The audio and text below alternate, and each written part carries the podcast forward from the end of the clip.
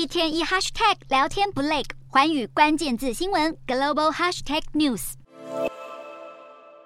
超级央行周和超级财报本周登场，市场谨慎情绪回归，能源和科技股卖压沉重。美股三十号开低走低，四大指数收盘静默。美股四大指数全数收黑，道琼指数下挫两百六十点九九点，收三万三千七百一十七点零九点；纳斯达克大跌两百二十七点九零点，收一万一千三百九十三点八一点；标普五百下跌五十二点七九点，收四千零一十七点七七点；费半指数下挫七十八点五八点，收两千八百六十六点六九点。欧洲股市方面，各国央行将于本周稍晚再度升息，以对抗高通膨问题。欧洲主要国家股市今天收盘走势呈现分歧，英国小幅收涨，德国和法国则是小跌。欧洲三大股市有涨有跌，英国股市小涨十九点七二点，收七千七百八十四点八七点；德国股市下跌二十三点九五点，收一万五千一百二十六点零八点；法国股市小跌十五点二零点，收七千零八十二点零一点。以上就是今天的欧美股动态。